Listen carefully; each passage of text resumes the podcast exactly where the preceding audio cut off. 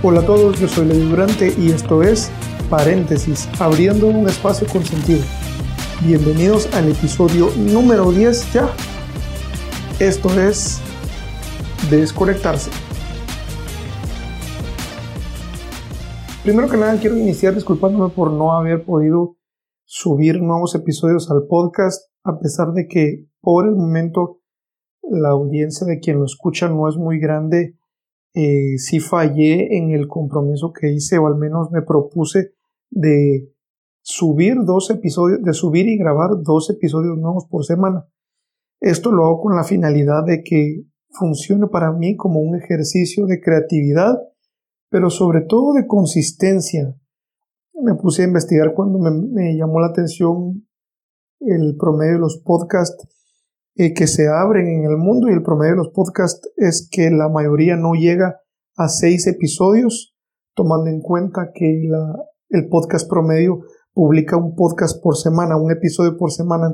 Entonces estamos diciendo que básicamente el podcast promedio dura seis semanas en estar al aire y el otro 50% no pasa de los seis meses. Así es de que, bueno, más allá de la cantidad de gente que lo escuche y para los que sí lo están escuchando, compartir con ustedes este experimento acerca de la consistencia en el cual pues quiero ser disciplinado para subir contenido y subir nuevos episodios de acuerdo a vivencias que tengo, de acuerdo a cosas que estoy leyendo.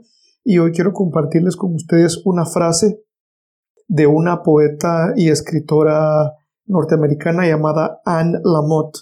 Pero antes de hablar de ella, quisiera empezar contándoles eh, de un viaje que hice la semana pasada con mi esposa.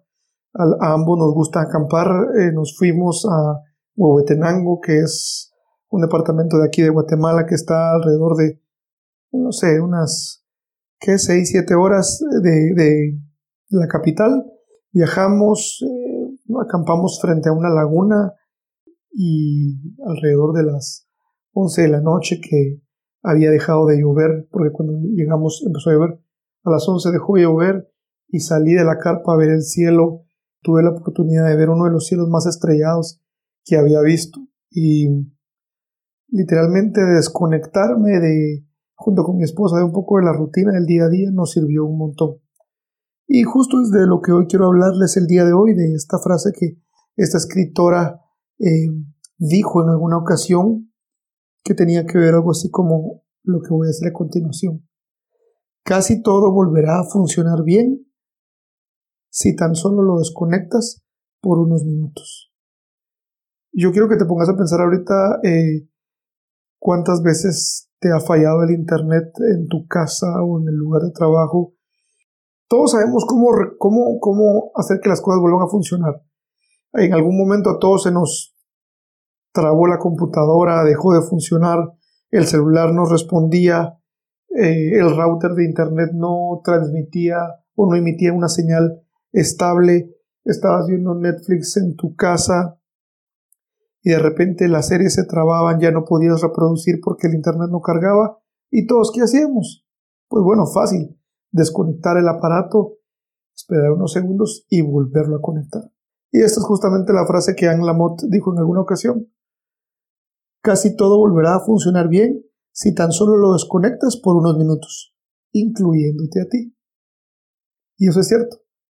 Casi todas las cosas van a, tal vez no solucionarse, pero sí volver a trabajar o a fluir como deberían de fluir si tan solo los desconectamos o bien nos desconectamos. A veces tenemos pensamientos que nos llegan a esclavizar por completo y a veces lo que hace falta es dejar todo lo que estás haciendo y salir a caminar. Una forma de desconectarte es caminar o literalmente abrazar el silencio. Yo me he dado cuenta que a veces, no a veces, soy una persona a la cual le, le cuesta mucho concentrarse, pero a veces cuando voy en el tráfico decido apagar el radio, el celular, Spotify y únicamente manejar en silencio me ayuda a ordenar mis pensamientos y es otra forma de desconectarse. Para desconectarte no tenés que ir a acampar ocho horas fuera y lejos de tu casa, sino desconectar tiene que ver con hacer una pausa, con decirle no a esa reunión de, de amigos que no te suman nada. Desconectarse tiene que ver con evitar hacer ciertos tipos, ciertos tipos de personas y ciertas conversaciones que, que no te ayudan o que no te suman. Desconectarse es salir de uno mismo y de sus propios problemas. Desconectarse tiene que ver con escuchar las realidades de otras personas y darte cuenta que después de todo, tú y yo somos personas en realidad favorecidas por Dios porque en las condiciones en las que nos porque en las condiciones en las que nos encontremos hoy seguramente son más favorables que las que muchos de nuestros hermanos guatemaltecos. Hoy puede ser un buen día para desconectarse.